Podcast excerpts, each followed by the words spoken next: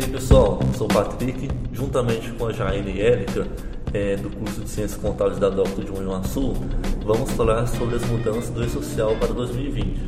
Trouxemos o assunto em questão para esclarecer, pois a dúvida é se o E-Social irá acabar ou não. Pois bem, o E-Social terá diversas mudanças que já estão sendo analisadas e previstas para entrar em vigor em 2020, mas o sistema não irá acabar.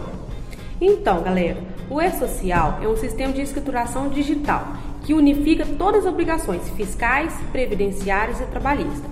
Ele foi criado pelo Decreto-Lei 8373 de 2014 e envolve Receita Federal, Ministério do Trabalho, INSS e Caixa Econômica Federal. Com esse sistema, as empresas passam a comunicar de forma integrada todas as informações ao quadro funcional. Bom, um dos principais motivos para a implantação do E-Social, segundo o governo federal, é a desburocratização. As empresas sempre precisarão, para fins fiscais e tributários, prestar conta de diversos órgãos públicos. Antes, esses dados eram enviados para a Receita Federal, enquanto outros para a Previdência Social e Caixa Econômica. Não havia nenhum padrão, então tornava os procedimentos mais burocráticos e é nessa tecla de unificação e padronização que o E-Social bate. A proposta é simplificar e facilitar os processos. Então, o que irá ocorrer em 2020? Com as mudanças, o E-Social será substituído por dois sistemas. Ao invés de transmitir todos os eventos para o mesmo ambiente, as informações trabalhistas e previdenciárias passarão a compor um sistema e as informações tributárias outro. No novo, haverá uma, uma redução substancial das informações prestadas pelos empregadores. Serão requeridas apenas informações que promovem a efetiva substituição de uma obrigação acessória, desde que não sejam redundantes ou que não constem na base de dados do governo. Haverá, portanto, uma redução robusta no número de campos e exclusão de eventos inteiros. Ressaltamos que todo investimento feito pelas empresas e profissionais com aquisição de sistema, treinamentos, capacitação, entre outros, será respeitado. Galera, o E-Social não está suspenso e nem irá acabar. Continua em vigor os prazos para o envio das informações. Apenas os novos dados e fases não serão solicitados até que a mudança do sistema ocorra, mas tornaram-se facultativos diversos campos que serão eliminados na prática, os empregadores poderão deixar de prestar algumas informações.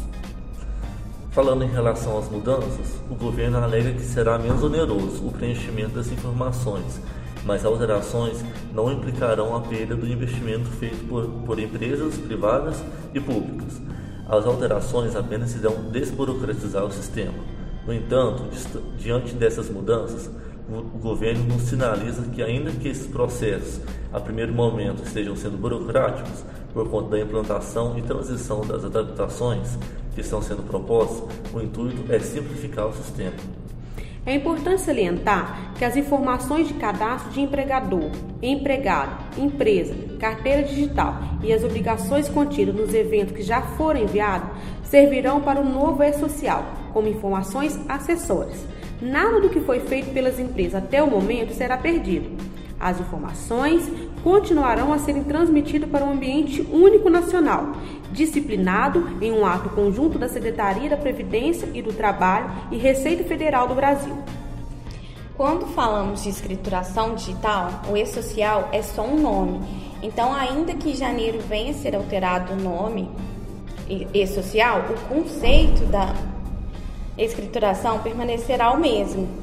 Então, na rotina da empresa não irá impactar em nada. O conceito de prestar a informação de forma online, mensal e de forma transparente irá permanecer, porém de uma forma mais simplificada.